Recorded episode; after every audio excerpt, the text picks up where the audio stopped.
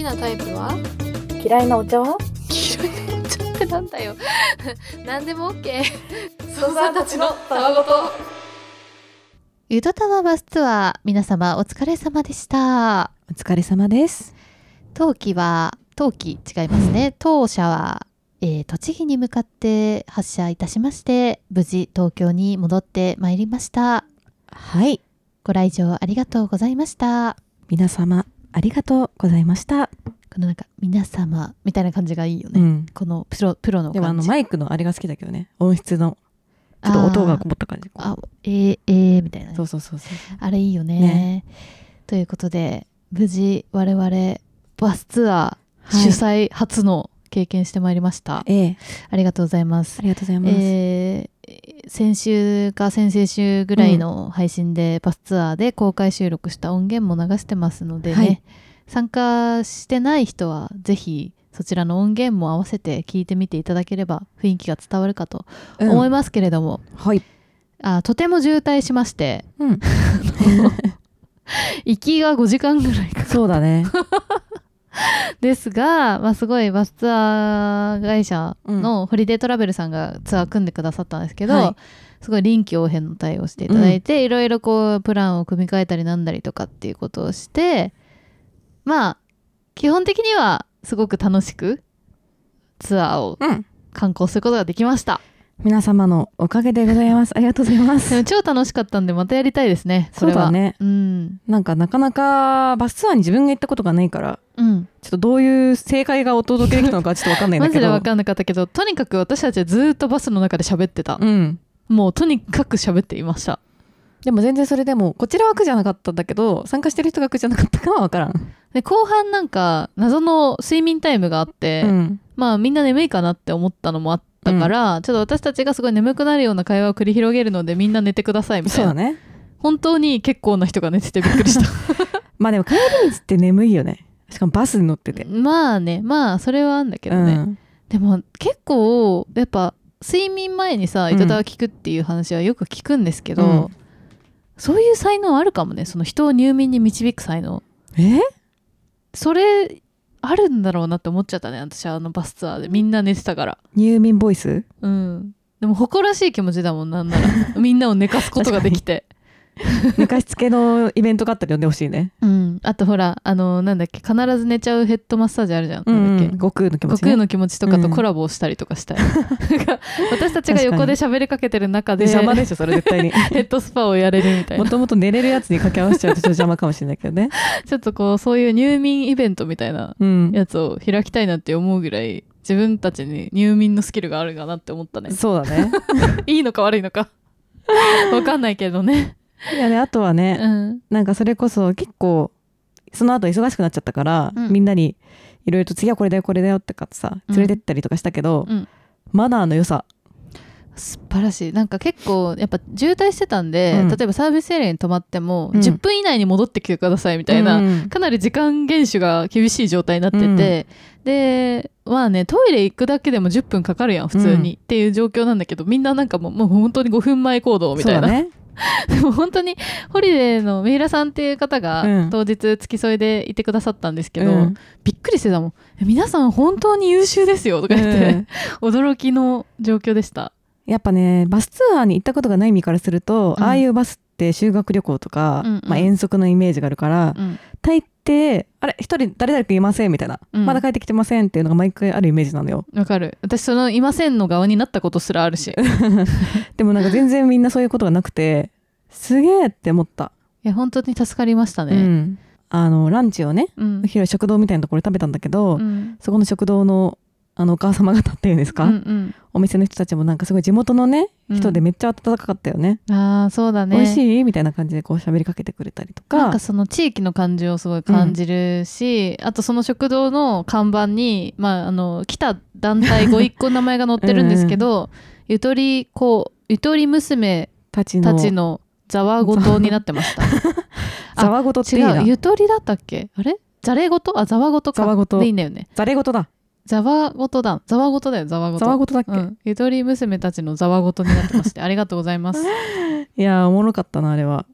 まあざわごとかもしれないね。うん。なんなら。ある意味ね。みんなそこで記念写真撮ってた あまりにも面白すぎて。ああいうのがさ心に残るんだよねそうあとなんかお土産屋さんで買ったねなんかあの祖母くんっていうね、うんなんか素朴なねうん。な人形みたいなのがあってみんなそれを大量に買ってたんですけど、うん。一日であれ相当売り上げてるから祖母くんをみんなが買ってるから。いやそうか流行ると思う普通に。流行らせたいよね、うん。すごい可愛いんで祖母くんみんな買ってみてください。SOBO 祖母どうやって買えるのか知らないけど。ね。最後ちょっと時間切れで申し訳なかった全員まで行かなかったのが申し訳ないんだけど、うん。あとちょっとで着くわってなってあと30分ぐらいだわみたいになった時に、あじゃあみんなで一言ずつ今年の目標言ってこうみたいな。うんうんことになってでみんな一人ご一人ごとじゃない一人ずつさうん。結構多分勇気持って言ってくれたと思うんだけど、うん。なんかちょっとこう糸タワ好きな好きだって言ってくれてる理由がわかるっていうか、そうだね。結構多かったのは、うん。やっぱなんかやりたいことをこうちゃんと一つずつややり、うん。全部潰していきたいみたいな、うん。そういう目標を持ってる子とかが多くて、でそれがまさに今日のバスツアーがその一つなんですとかうん。言っているくれた子とかもいてなんかすごい気持ちわかるっていうか、うん。その1年の最初にこういうことやりたいよなっていうのをうん掲げてそれをこう結構自分なりにその勇気出さないとうん。できないこととかも多かったりするから、それをねあのバスツアー一人で参加するとかも相当な勇気じゃない？そ,、こから始めてくれるとかもなんか嬉しかったな。いやめちゃくちゃ嬉しかったですよ、なんでなんかまたやりたいなとすごい思いました。ぜひ お願いします。ぜひお願いします。お願いします。で結構感想も来ててバスツアー参加してくれた人から、でまあ多分感想はね最後まで回んなかったから喋れてない人とかが送ってくれたりしてるんですけど、うん。まあ例えばなるななんだろうな。あそう公開収録でさおあのー出したけどおっちょこちょこ太郎がうん。誰だか分かりましたよ、この感想によって、まさかのセブンスター大先生でした、ね。さすがでございます。まあお便りのセンスがね非常にあるということで、うん。セブンスターにはいつも助けてもらってるんですけど、まさかのおっちょこちょこ太郎でしたね。なんで？なんでおっちょこちょこ太郎で解明して送ってくれたん？こそれ。の場にいたじゃん。しかも教えてくれなかったからねおっちょこちょこ太郎僕ですって。まあちょっと緊張緊張とかじゃないかでもこれは。なんかちょっと面白がってかな、うん。なんだろうね。わかんないけど面白かったね。でもそこにね寄せられてる感想はすごい高かったりして、うん。ありがととかあのーやっぱ500円でおやつの交換をしたんですけど、うん。みんなすごい試行錯誤してくれう、て、うん。で事前に駄菓子屋で買ってきてくれた子もいれば、うん。ちょっと直前に忘れてたんで家にあったやつ持ってきましたみたいな子もいて、その感じも非常にゆとたわっぽいなと思いながら、めちゃくちゃありがたいです、おやつのね発表も楽しかったですね、はい。そんなこんなでまあ今回は東京から栃木っていう風な流れだったんですけど、うん。まあ、また次回やるとしたらまた違う場所に行きはい、たいなと思ってるので、うん、まああの興味ある人はぜひぜひお願いましたます参加してください。はい。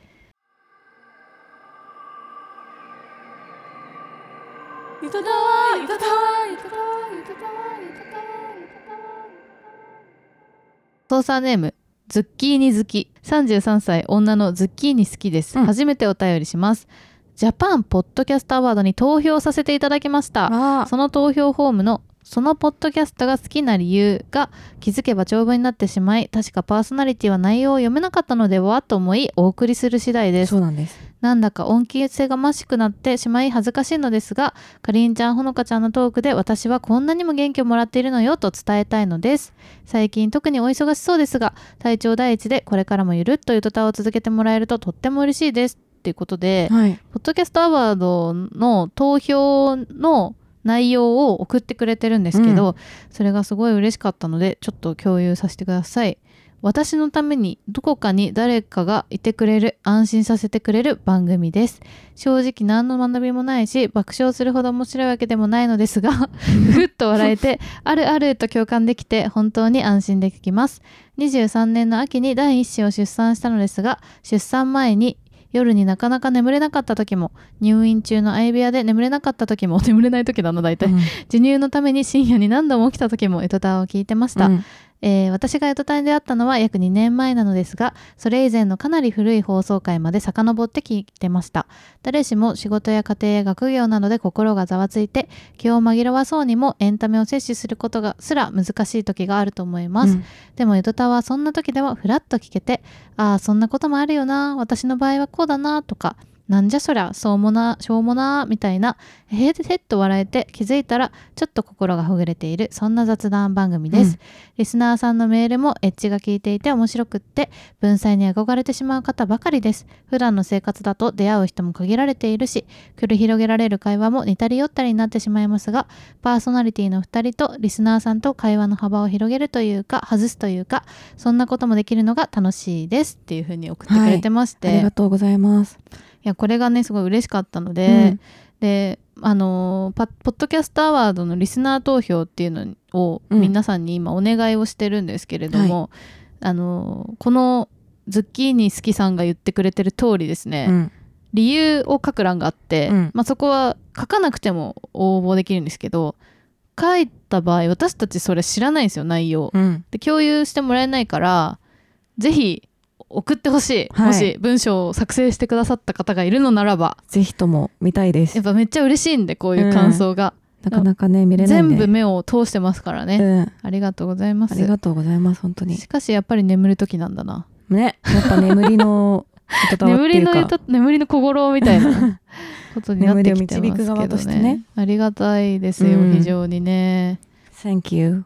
ゆとた枝豆大好きさん。はいいつも配信いただきありがとうございます。散歩中や皿洗いをしながら楽しく拝聴しています。突然ですが、かりんさんほのかさんは平日どのようなランチをされてますか？うん私の場合、出社の時は奮発してオフィス近くで出店されているポップアップ店に行くことが多いのですが、1000円くらいかかりますし、コンビニでどんだけ頑張っても500円はします。かといって自分で作るのも大変だなぁと思ってしまいます。うんそこで2024年は平日ランチを工夫したいと思いお二人の平日ランチを参考にしたく支配いただければ幸いです。例年よりは暖かい気がしますが寒い日が続きますのでお体にはお気をつけくださいませ。ありがとうございます。ありがとうございます。ランチ私も悩んでいます、うん。私さ会社の近くが高いんだよね本当に。あマジで1200円とか。あそうだよ当たりね前でさ、まあ、物価も上昇してますから、うん。しょうがないんだと思うんですけれどあとコンビニで買ってもさ最近はね結構高いよね。よね。1000円ぐらいしちゃうんだよね。なんかちょっと気をつけて買わないと1000円ぐらいするじゃん。っそて思うと確かにあの作って持っていけたらいいのかなって思うんだけうど、うん。そんな余裕はない。そうなんだよね。結構会社の人はねお弁当作って持ってきててねあやるなーって思うんだよね。ーむずいね。うん私たちに聞いてもこんないい いいあれはないよアイデアはこれに関して多分。そうだね。ほのちゃんどうしてんの？ランチ。結構でも人と食べに行くことが多いからうん。あんまり気にしないで使っちゃってる？使っちゃってるかも。あでもなんか逆にーうん。なんか夕飯だと 夕飯っていうかディナーだとちょっと高いわみたいなところもランチだと大体1000円か2000円以内だから、うん、それはむしろ嬉しくて行くこともある。確かに。うん、なんかすごいさランチの時間めっちゃ好きなんだけど私、みんなそうか。そうと思うんだけど。すごい仕事に集中してて、うん。でその間つかの間お昼ご飯1時間とか取って、うん。で食べ終わってから大体30分と40分とかあって、うん。そこでこう本読んだりする時間がすごい好きだから、うん。なんかそういう意味でも、まあ、金はかかるんだけど、うん。まあその空間を含めて、まあ、プラスみたいな気持ちで、う ランチの時間を取ってる。そうだね。あんまり結構なんだろうな。で結局今コンビニ行ってもさ700円とか、うん。まあ結構豪華に買うと1000円とかいっちゃうとすると、うん。普通にお店で食べても、まあ、ちょいそれより高いぐらいかなって感じがするから、うん。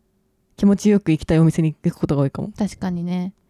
なんか結構まあお金の面で節約になるなって思うのは、うん、やっぱ私の会社の近くとかだとキッチンカーがすごい多くて。あーキッチンカーね。そう。あの前の会社もそうなんだけど、うん。やっぱあんまりランチ安い店がないからだと思うんだけど、お弁当みたいな感じでキッチンカー。うん、あれはねやっぱ500円ぐらいで買えるんだよね。確かに。すごい助かる。しかも量もしっかり入ってるし、うん。なんかいろいろスープとかついてきたりとか、うん。結構お得なのも多くてやっぱちょっと節約したいなって時は割とキッチンカー。そうだね。あとタイ料理とかが多いのよ。で助かるの大好きだから。うん、でパクチー多めとかできたりして、うん、そこで食べることはもう非常に多いです。それはありだね。うん。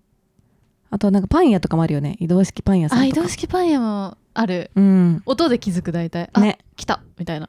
みんな並んだりしてねそこに。そうそうそうそうそうそうあとはまあ一時はテイクアウトとかもね、うん。お店の中にあったりしたけれども。そうなんだよね。で最近さ見つけたタコライス屋のさ、うん。店長がすごいイケメンなんだよね、えー。全然どうでもいい話なんだけど。重要重要。え何食べることが多い？ランチさ選ぶときにさ。えー、でもなんかパスタとかが多いかもなんか。あんまりがっつり重すぎても。まあ眠くなっちゃうんだよねその後が。そうそうそうそう。それはわかる。なんかコンビニで買うにしてもサラダパスタとかあと温めるのがめんどくさいから、うんなんか常温で食べれるやつが多いかも。ああ私結構そば。そばか？そば食べに行くのが多いのと、うん。あとやっぱタイ料理になっちゃうどうしても。あータイ料理がねないんだよね近くに。あー。中華とかだとさちょっと重くない？そうなんだよ。中華がねあるんだけどさ。本当は好きなんだけど、うん。結構量が多いのね。うん。だからいっぱい食べると眠くなっちゃうから 我慢してて。であと近くにめっちゃうまいラーメン屋があって、うん。そこはなんか中でラジオとかかっててめっちゃ好きなんだけど、うん。なんか1ヶ月に1回かなって感じのなんかラーメンランチ、まあラ個人的ーメンにははそうだね。そんなに頻繁にはいけない。ねうん、まあなんか。なんか重いよやっぱり。そうなんだよ。どうしてもね。美味しいんだけどね。本当に。美味しいんだけど好きなんねだけど。そうなんだよね。あとカレーはやっぱ週末下北に来る予定があって、やっぱ下北ってカレーかカレー以外かみたいな選択肢だから結構やっぱ週に1回とかカレーを食べる感じがあるから、うん、平日の昼にカレーは食べないんだよね。そうだね。あとは絞られてんだよな意外と。なんか、あと下手すると昼を忘れちゃうこととかがある。忘れちゃうっていうか、うん。なんかおざなりになっちゃうっていうか。また ADHD みたいな。そうそうそううそうそう、まあ、でもそれは私もあるよ。うん、忙しいとね。忙しいとかなんて言うんだろうなその定時の昼があるわけじゃないからさ仕事が。はいはいはい。なんか12時から打ち合わせがある時とか結構あるのね。あで多分上手な人はその前に食べるか 後に食べるかしてんだけどだ前はいまいちそんなお腹空いてないなみたいなあ感じになって、うんうんわかる。で12時を過ぎると結構また13時以降ってさみんなはさ、えお昼時間過ぎてるからさ。打ち合わせとか入るよね。そうそうそうそう社外の人とかがあったりとかして、とかなんかまああともうちょっとその後やりたいことあるとかが出てきて。やりたいことって何 仕事だよね。なんかあのー 夢を考えるとかじゃないよね。でもこれやっとやっといた方がめんどくさくないなみたいな感じになって、うん。だからそうお昼がめっちゃめんどくさいことない？ある。それで満足一本満足バーとかになっちゃうみたいな。あそれはすごいある。なんか私の場合は仕事の始まりが10時半なのね、うん。10時半出社なの。うん。そうすると12時まで1時間10半しかないわけ。よと結構確かにそうだね。でなんか10時半からうん。なんかその朝の会議とかがあるのね、うん、で大体朝じゃないよ。遅いのよ修行が、その会議終わるのも遅いんだけど、そのそうするとその会議とかをやったら12時になるのね、うん。で一応世間的にはランチタイムなんだけど、うん。やっぱうちの会社の人はちょっと遅くなっちゃってるから、時間が。そこから別にご飯に行かないわけ、うん。でそこからまたなんか打ち合わせとかなんだいろいろやりたいことやって、うん。でやっぱ3時ぐらいに食べに行くまあえのね、でそうすると全然やってないのランチが。そうだね。3時までってところが多いね。でも本当に悲しいことに私はサブウェイとかあとカフェカフェカフェのフードを食べるとかうん。になっちゃってみたいな。さっき何だったんだよタイとか。うまいやそれくいっはた時？なんかね最近はちょっとランチを早めに取るようにしてなんかやっぱ3時に食べちゃうといろいろずれちゃってそうだよ。あんま良くないなと思ってるから。3時まで行くともう諦めちゃうかも。なんかそれこそさっきの一歩満足バーみたいので、うんなんか満たしとけばいいかみたいになっちゃうかも。そうでしょ、うん。でもそれってやっぱね幸せ指数に関わるのよ。やっぱランチタイムはねちゃんと取って、いうん。や今日もいいランチできたなって思った方がそ,、ね。の後の仕事もはかどるから。だからねそうなんですようね、う分かってんだけどね。だかってんだけどねーっていうね。らメリハリ人間じゃないからさあんまり。好きな人と目が合った。なんか口パクしてるわだわ？言っただわ？君にラベニュー。誰よね。操作ネームスタバのソイラテ好きさん、はい。えかりんさんほのかさんこんばんは。これまでの配信はほぼ全部聞いていて寝る前や通勤中に繰り返し聞いている26歳社会人女性です、すいません2023年がもうすぐ終わるという時にとてもショックなことがあったのでお二人にどうしても聞いてほしいと思い勢いでお便りを書いています、うん先日1個上の男性 A さんと差し飲みをしました、うん。その方とは半年前くらいに友達に誘われた2対2の飲み会で出会いました、うん。その飲み会は合コンという名目ではありませんでしたが好きなタイプや結婚願望についても話したりしてここ最近の初対面の飲み会の中ではずば抜けて楽しかったし、うん。向こうも同じように思ってくれていました。A さんの印象は誠実そうで優しくて見た目も結構タイプで好印象でした、うん男性陣は普段県外でお仕事されているので帰省や旅行でお互いの地を訪れることがあればまた飲みに行こうと言って連絡先を交換しました、うん。それでその方から帰省するから予定空いてれば飲みに行かないと連絡が来たのがきっかけで差し飲みに行きました。仕事や最近ハマっていることなどいろいろな話をしました。うん。会うのは数ヶ月ぶりでしたが波長があって居心地もすごく良かったんです。お店を出る前にもしお互い予定が合えば1週間後また飲みに行かないと誘ってもらい、うん。次の予定も決まりました。そして帰り道駅まで送ってくれるというので歩いていると A さんが私の肩に腕を回したりほっぺをむにゅってされたりしました。また、うん。駅に着いてから電車まで時間があったので待っていると後ろからバックハグもされました、えー。向こうは結構酔ってるかもと思って言っていましたが、はい。優しい目で私を見つめたり可愛いとか言われたりして私も嫌な気にはならずなんなら少しドキッとしてしまいました、うん。そんなにいやらしい感じではないように感じました、うん。それから数日私は A さんのことが気になるようになってしまい付き合えたらいいなーなんて思ってました。そしてついさっき。インスタを触っていたところ A さんのアカウントを見つけました。私はなぜか人のアカウントを見つけるのが得意なんです、鍵垢だったので趣味用のアカウントでホロリクをしたところ許可されましたそれで知った衝撃の事実。なんと既婚者だったのです、しかも結婚1年目。ショックでした。うん。私の声が数日で散ったこともそうですがあんなに誠実そうに見えた人も他の女性と差し飲みに行ってボディタッチしたり甘い言葉を言っているのがショックでした。男性はみんな浮気する生物と聞きますがこの説は本当なのではと思ってしまいました、うん今思うと A さんが差し飲みに誘ってきたのは下心だったのかなとも思います。恋心と下心の見極めって難しいですよね。お二人はこのような経験されたことありますか？長文乱文失礼しました。これからもお二人のゆるいトーク楽しみにしています。それではこんばんはおやすみなサイドステップ。ありがとうございます。ちょっと一個いいですか？操作ネームがねみんな食べ物が好きって話なんだよね。本当だ。ズッキーニ好き枝豆大好きそしてスタバのソイラテ好きってみんな適当ですね。操作ネームが。本当に。ありがとうございます。もそうなるかもしれない。私もパクチー好きで送ると思うわ。自己紹介としてね。ありがとう。いやこれでもさよかったね。気づいてね。気づいて。うん。マジで、怖っこれ。恐怖体験だよ。人怖だよなんなんだ？人怖 でもその SNS さうん。探るの大事だね、うんでもそれでやっぱすごいのはあの趣味アカウントで。てかフォロリクして OK もらえるんかいっていう。そうだね。なんで OK したのこいつもっていうなんか。いやいやいやいや。まずいですねこれは。でもなんかあのちょっと近い話だと、うん。やっぱあのー既婚者でうん。結婚したばっかりの,、あの先輩とかがマッチングアプリで出てきちゃったこととかあったから私も。えだからやっぱあるんですよそういうこと。えいやでもなんか あれって。そういうね誠実そうな人に限ってみたいな、まあどっちもあると思うんだけどさ。まあどっちも遊んでそうな人は遊んでるのかもしれないけど。そうだね。いやーこれどうしたらいいんだろうね。うん。こういう見極め不倫相手側になっちゃってる女の子ってあの家庭があったって知らなかったってケースすごく多くない？ああそうかもで蓋開けてみたらね。そう蓋を開けてみたら家族いるって言われなんてでやねん。えみたいな。でまあ大体なんかフェイスブックとかうでん。知って、え結婚してるやんってなって、えどういうことみたいな言って、いうん。や結婚してんだけどもうすぐ離婚するからさみたいな。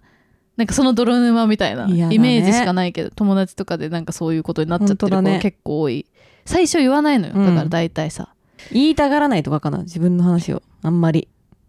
そうだねでもどうだろう？堂々と嘘をつくのかな？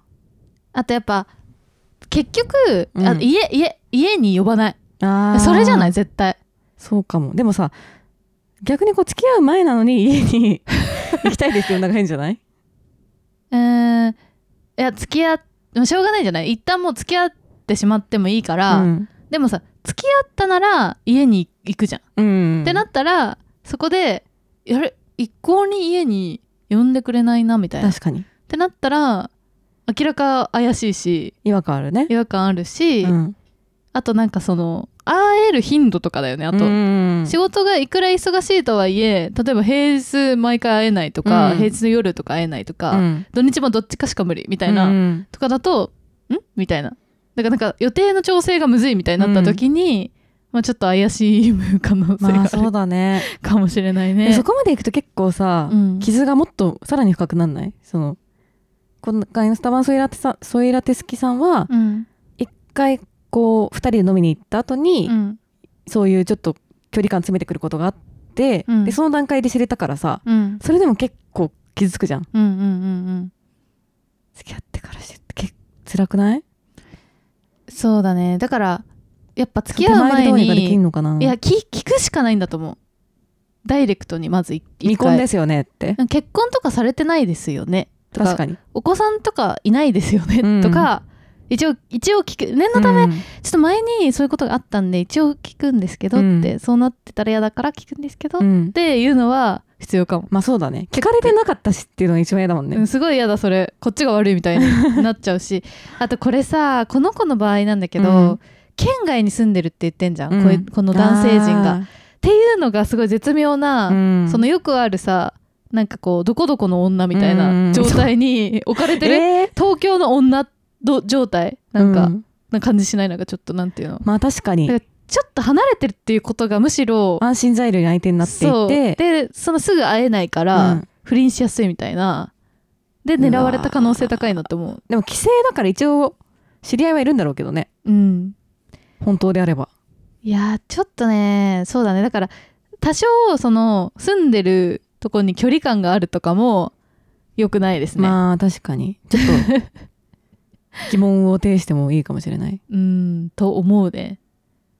えあとなんか見極めるコツってあんのかな？え友達とかでー、うん。まあ、今はもうちょっと落ち着いちゃってるけど、うん。やっぱ20代半ばぐらいこのスタバのソイラテ好きさんと同じぐらいのうん。時とかに、まあ不倫しちゃってる子っていたけど友達で、やっぱ SNS で気づいた。やっぱ Facebook、えー、Facebook ですよ。あ既婚とかになってるってこと？ステータスがいやなんか載せたりしてんのよ、えなんかー大体その奥さんが妊娠中とか、うん。なんかそういうちょっとひ暇になっちゃっててみたいな。それ。あとかなんかそういうのであれ？みたいな。気づくみたいな。名前しんをどいよ、本名をしっかり聞いておいて、漢字も含めて。うん、検索すれば分かったりも一する。回名前で検索する？一回名前で検索しようそれはやっぱ、うん。とりあえずさでもさ誰かを好きになったら一回名前で検索するじゃん、うん。みんな。それをやればいいんだよ、まあそうだね。あとまあ例えば 早い段階で、うん。えちょっと SNS 教えてくださいよとかフォローしたいんでとか。あー確かに。でやってないんだよねって言われたらどうする、でも。俺 SNS やってないんです。とりあえずすごいあ疑い 疑い1ってなるよね 疑いポイントでもそれは自分がを守るためだから未来の自分を守るための疑いだからね、うん。いいんだよその疑いは。高いいや俺の別に今見るよ見る線で発信とかしてないから ごめんフォローとかやってないんだよねって言われたら。えミルセンのアカウントでも知りたいです。どういうツイートするんですかとか？いやだからもう m 1のことを本当にことかい。感想リツイートとかしてるぐらいだからさ。へえみたいな。えでもみたいな 食い下がる？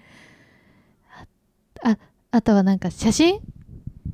写真見たいとか？でも写真絶対セレクトしたら見せてくるよ。えー、むずいな。ちょっと待って。見極め。えー、なんかあるかな？でもさ絶対友達は知ってるじゃん。そこにいる。うん。男性同士のさ。うんうん。でもそういう人たち全員既婚者だった可能性もあるもんね。可能性あるね。そうだよね。男同士はそういう時結託しそうな気もするね。やだだからちょっとうーん。やっぱ聞くしかないかも、うん。やっぱ面と向かって聞いたら、うん。多分たじろぐと思うんだよね。それね。もう驚くほどの嘘つきだったらもうそれはサイコパスだからしょうがないんだけど本当に目を見てさ、うん。あ結婚とかしてないですよね？まさかとは思うんですけど、うん。でえ一応聞くんですけど、でしっかり目を見て聞いて、うん。目を見てしてないよって言われたらもうしょうがない。そういう飲み会じゃなかったんでしょ多分。そういう飲み会じゃない。で別ちょっに合コンとといいかじゃなって思っちゃったんだろうねこの。合コンとかじゃないからこそ聞けたりもしなあーえ皆さんえ結婚とかされてるんですか？みたいな。いそうそうなんか私も結婚願望あって、うん。なんかいくつぐらいの時いくつぐらいでしたいなって思ってるんですけど、うん。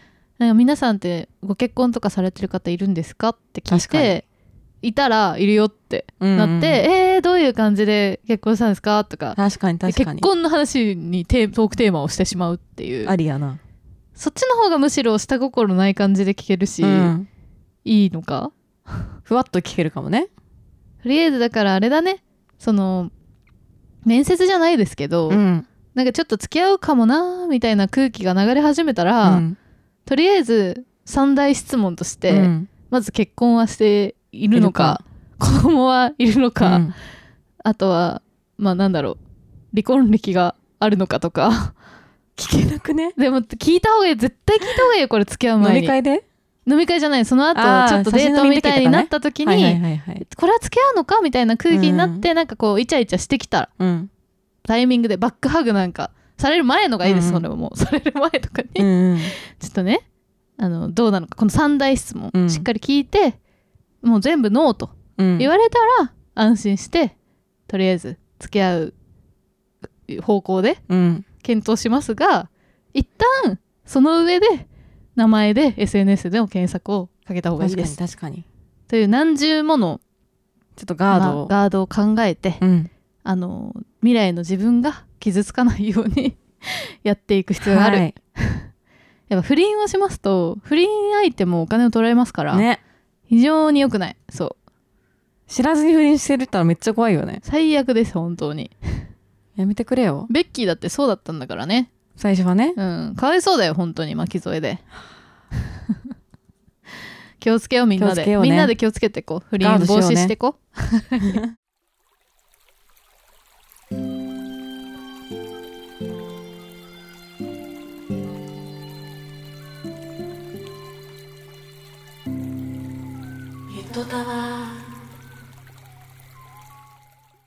はいそんな感じでございました、はいということで、えっ、と、ツイッター X、アットマーク、ゆとたーでやっておりますので、ハッシュタグゆとたーでつぶやいてください。はい。あとはメールも募集しておりまして、概要欄にあるメールフォームもしくは、ゆとたわ、アットマーク、gmail.com、yutotawa、アットマーク、gmail.com にお願いします。はい、ということで、それじゃあ、こんばんはおやすみなさいサイドステップ、反復横跳び。さよなら。